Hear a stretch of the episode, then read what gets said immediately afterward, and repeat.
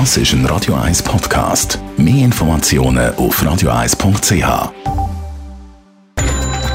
Netto. Das Radio 1 Wirtschaftsmagazin für Konsumentinnen und Konsumenten wird Ihnen präsentiert von Blaser Greinicher. Wir beraten und unterstützen Sie bei der Bewertung und dem Verkauf von Ihrer Liegenschaft blasergreinicher.ch Adrian Sutter. Die Schliessung vom Jemoli-Warenhaus an der Bahnhofstrasse ist für die Zürcher Innenstadt ein Verlust. Der Gewerbeverband der Stadt Zürich bedauert die Schliessung und dass mehr als 800 Stellen verloren gehen. Die Jemoli sagt für viele zum Shoppen ein Magnet gewesen und wenn das wegfallen, sagt es auch für andere Läden nicht gut, heisst beim Gewerbeverband.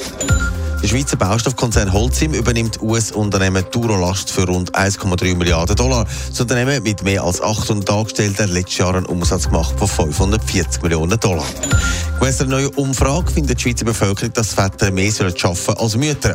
Die Umfrage, die Sotomo zu den Ar Arbeitspensen für Familien gemacht hat, zeigt, dass eine Mehrheit findet, Familienväter sollen 80 Prozent und Frauen zwischen 50 und 60 Prozent arbeiten. Zwei Drittel haben aber gefunden, dass allgemein zu viel geschafft wird.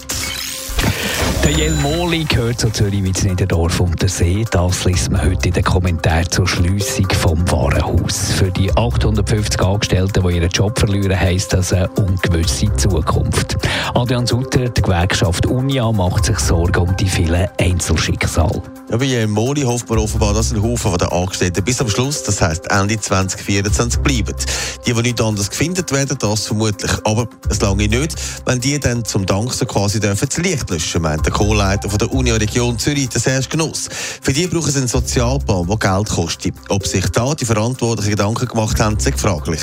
Offensichtlich haben sie ganz viele Pläne gemacht, wenn es darum geht, wie können wir in Zukunft höhere Profite einstreichen mit dieser Liegenschaft an dieser doch äh, außergewöhnlichen Lage, einzigartigen Lage. Und jetzt müssen sie halt gleich viel Zeit und Geld investieren in die Frage, wie machen wir es, dass unser Personal hinten raus nicht einfach den, den, den, den Preis zahlt für das, was da vorgesehen ist. Das Unverständnis bei der Gewerkschaft UNIA ist gross und der Schock beim Personal ist auch so gross. Was macht die Gewerkschaft jetzt mit den Betroffenen? Es werden das erste Mal Gespräche gesucht und der Puls gefühlt, dann werden wir allenfalls reagieren. Aber der Frust beim Serge Gross, der ist gross. Er macht sich auch Sorgen um den Weg, der offenbar an der Bahnhofstrasse eingeschlagen worden ist. Schließt einfach einen weiteren Traditionsbetrieb. Zuerst geht Monat zu, weil offensichtlich Büroräumlichkeiten profitabler sind als ein Detailhandelsgeschäft. Dann geht Modissa zu, ein bisschen aus der gleichen Logik raus.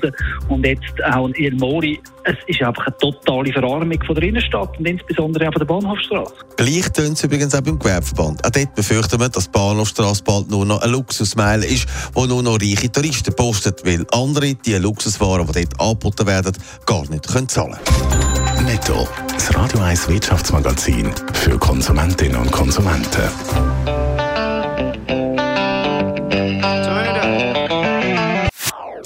Das ist ein Radio 1 Podcast. Mehr Informationen auf radio1.ch.